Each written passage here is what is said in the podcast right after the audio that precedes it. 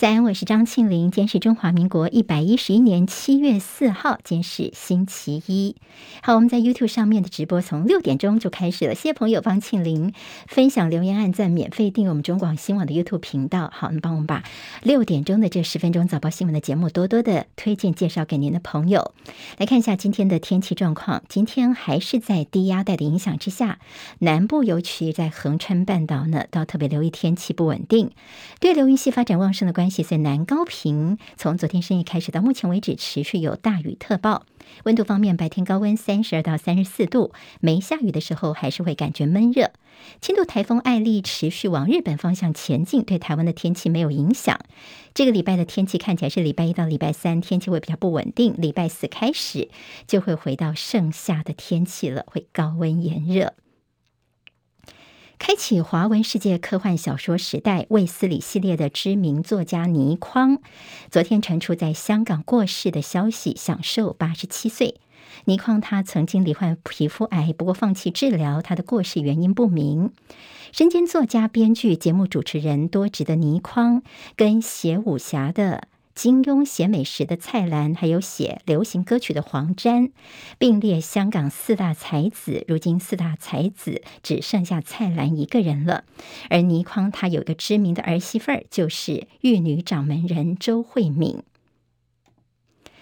庆祝香港回归二十五周年，歌神张学友在祝福影片当中呢，他没有提到“回归”跟“祖国”这几个字，就引发了所谓“不爱国”的争议。张学友遭到出征，昨天他发声明澄清，说自己是爱香港的中国人。他并且感叹说，像是“香港加油”还有“黑色”“黄色”这些曾经被错误使用，如今好像是变成了禁忌了。他也说，希望中国人能够以理服人。俄罗斯国防部宣布，俄罗斯军队已经完全控制乌克兰在卢甘斯克地区的最后一个主要据点利西昌斯克市。乌克兰一开始否认这个消息，不后来他们又证实了。他们是，为了保住乌克兰守军的性命，所以已经撤离了这个地方了。这代表什么意思呢？就是俄罗斯军队离控制乌东的顿巴斯全区这个目标是更加的接近了。俄罗斯跟乌克兰的战火已经延烧超过四个月了。华盛顿邮报报道，有部分的分析说，美国对这个战争似乎是太过乐观了。基于现实，美国应该要求乌克兰放弃部分领土来换取停战。不过，美国国内有另外一派的说法，有人坚持说，只要西方能够提供更多的援助，乌克兰方面呢，还是有可能会获胜的。丹麦首都哥本哈根有间购物中心在礼拜天的时候发生了枪击事件，造成了多人死亡、多人受伤。这名枪手已经落网了，目前不能够排除跟恐怖攻击有关。意大利阿尔卑斯山部分山区的冰川，由于创纪录的高温，所以冰川出现了崩落，至少已经造成六人死亡。日本东京都从六月二十五号创下了观测史上最早出现的猛暑日，好，暑假的暑。到昨天中午为止呢，在东京都依旧突破三十五度的高温，这是东京连续第九天出现猛暑日，这也打破了日本的记录。成功岭的替代役男现在传出说有两百五十六人群聚感染新冠了，原定今天的结训典礼也已经被迫取消了。好，接下来进行十分钟早报新闻，十分钟时间快速了解台湾今天日报重点。谢谢 KK，一大早在我们的聊天室当中给庆玲抖内，我们来关心一下今天有哪些重点。好，礼拜一起各各报在头版跟内页当中的消息呢，其实都比较多元哦，这各自的陈述。今天在联合报的头版头条，关心的是物价的问题，尤其是夏天很多的孩子喜欢喝鲜乳，现在由于通膨升温的关系，所以鲜乳含涨。好，在最大咖开第一枪，这是国内很多人喝的，这市占率最高的味全林凤营开出了鲜乳涨价的第一枪，在这个月中呢就要调涨售价了，大概鲜奶呢会涨两到四块钱。至于其他厂牌像统一跟光泉，他们说暂时不会跟进调涨。好，那么物价的一个飙高，还加上这个电价的调整等等，其实业者说不只是如此，在去年以来，黄小玉的价格上涨，所以饲料方面已经是多次上涨了，现在连鲜乳的价格也撑不住了。我们看到在主计总处在这个礼拜三有个重要的数据要公布，就是要公布六月份的 CPI，预料年增率仍旧会高于百分之三，等于是连续四个月超过百分之三，连续十一个月超过通膨警戒线的百分之二，这代表国内的通膨压力依旧是存在，而且非常的大。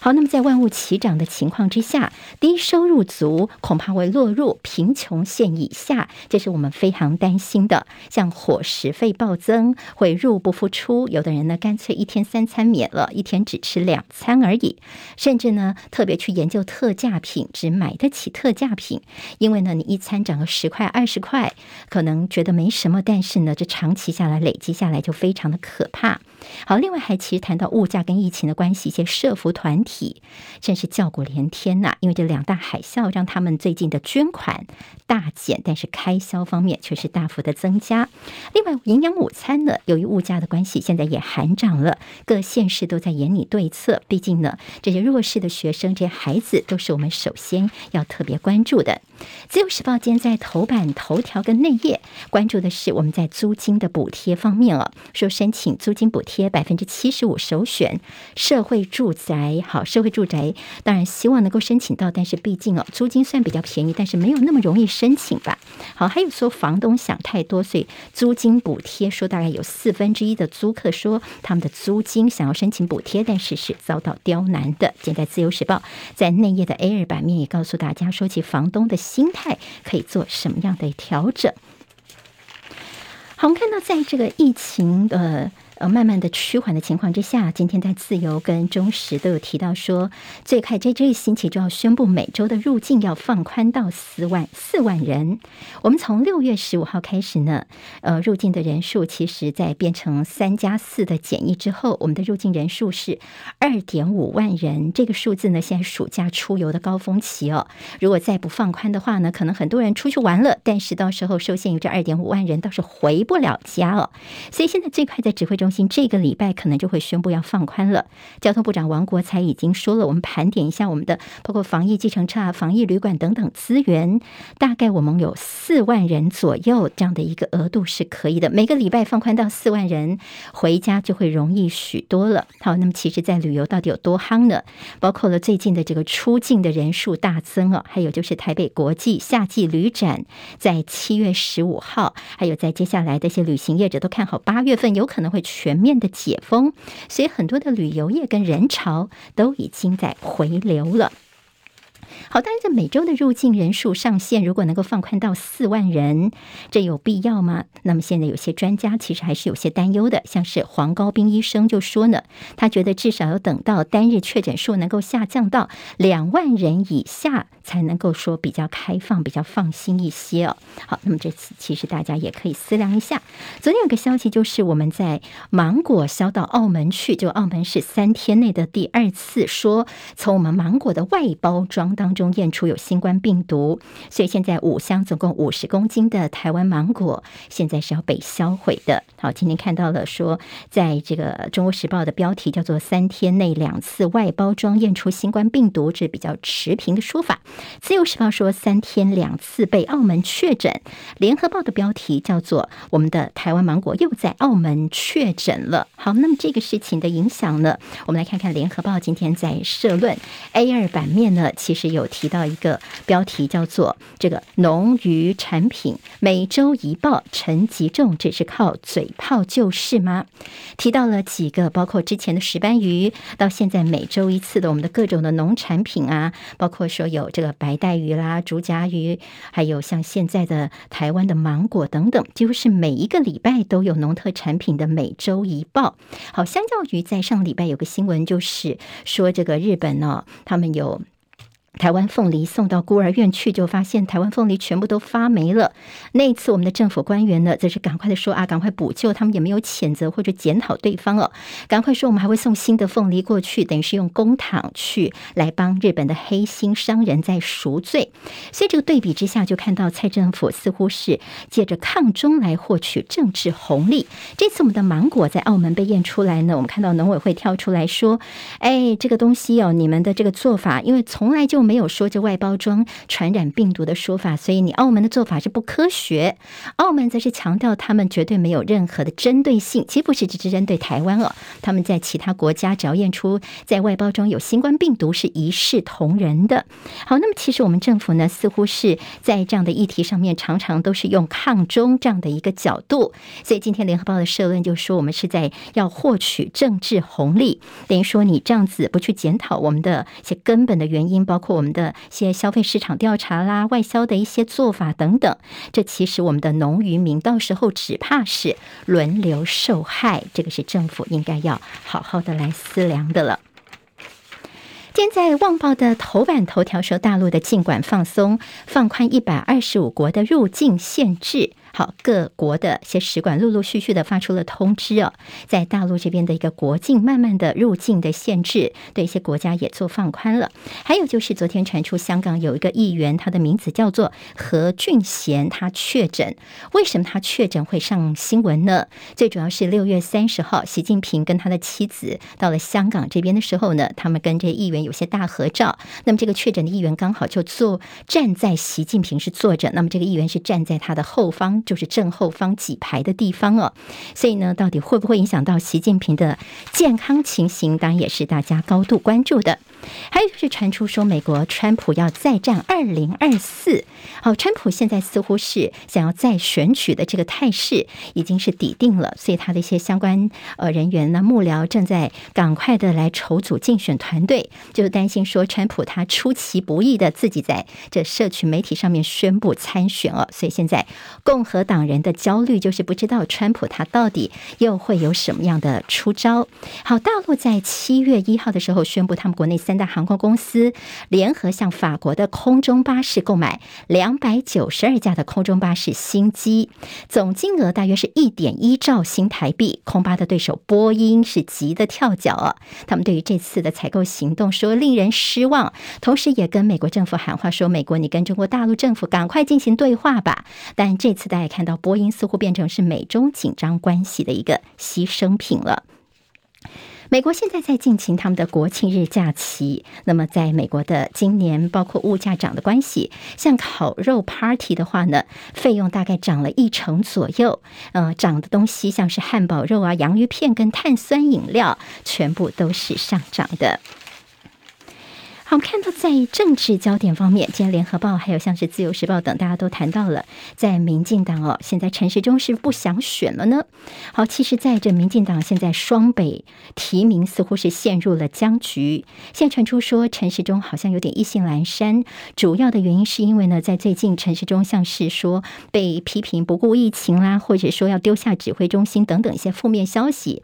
但是呢，这么多的一些消息不见民进党这边呢，看到陈时中满身都是箭，也没有下定决心赶快宣布要提名他，所以这让陈时中似乎是有一点点泄气了。而这个民进党的人士说，陈时中或许嗅到这个味道，所以萌生退意。不过现在似乎看起来是向党中央喊话的意味比较浓厚啊。好，那么还是希望呢能够参选台北市。陈时中现在这个退役，那么现在是这样的一个传出来哦。但是今天还有看到。呃，像是在《自由时报》提到说，所所谓的高层人士说呢，现在在民进党内还有陈建仁来选台北市这样的一个呼声，但这听在陈时中的耳里，可能又是另外一种想法了。好，这是在台北市的部分。另外，在新北部分，我们看到了原本说是最强备胎的民进党立委罗志政，他宣布说，我已经不想选了，请党中央不要考虑我。好，那么这时我们看到了苏系立委吴秉叡立刻跳出来说，选我，选我，如果你真征召。我的话呢，我愿意来代表参选的。这中间也谈到了这苏系跟英系联盟现在的一些巧妙的关系的变化。好，那么对于苏贞昌来说，新北市他会帮自己的女儿苏巧慧来铺路。如果现在是罗志政出马的话呢，可能会不会影响到苏巧慧的下一步呢？派自己人吴秉叡出来，似乎也是苏贞昌比较主意的。所以在新北这边要先过苏贞昌这一关。好，那么在过去我们看到了。苏系跟英系之间的一些联盟等一些情况，但是最近似乎是关系变得比较紧张了，会不会危及到英苏联盟呢？今天联合报也帮大家做了一些提醒，可以做一些观察。好，今天中国时报在头版的整个全版，我们看到是。捍卫战士，好，这听起来有点呃不太确定，他们为什么在这样的新闻里面来做头版头条？因为讲的是一个三十多年前的一个故事哦，就是我们在这个电影当中看到捍卫战士独行侠的影片里面，F 十八战机呢，他们穿过了山谷。那其实，在三十多年前呢，我们也曾经有操作一模一样的科目，所以今天的《中国时报》有点讲古，我告诉大家我们过去是怎么样训练的。当然，现在《捍卫战士二》全台湾的票房已经破了五点四亿元，全球超过三百零七亿元。自由时报今天在内页有提到反攻作家倪匡的过世，那么用“反攻作家”这几个字来形容倪匡哦，因为倪匡在生前他是不相信一国两制的。那同样在自由的这个版面有中国研发 AI，号称可以辨识出党员是不是忠贞。在护盘国家队是机动待命，国安基金顶定的台股今天的一个走势，加密货币上半年市值蒸发超过一点三兆美元，还。有在新 iPhone 呢，台链说并没有被砍单。全球金融市场的一些四大情境推演，现在接下来投资朋友要特别关注的点，大家可以参考一下。好，这有今天的十分钟早报新闻，我是庆玲。离开教室前，谢谢帮我按赞，多多留言。明天我们再会喽，谢谢大家，拜拜。今天台湾各日报最重要的新闻都在这里喽，赶快赶快订阅，给我们五星评价，给庆玲最最实质的鼓励吧。谢谢大家哦。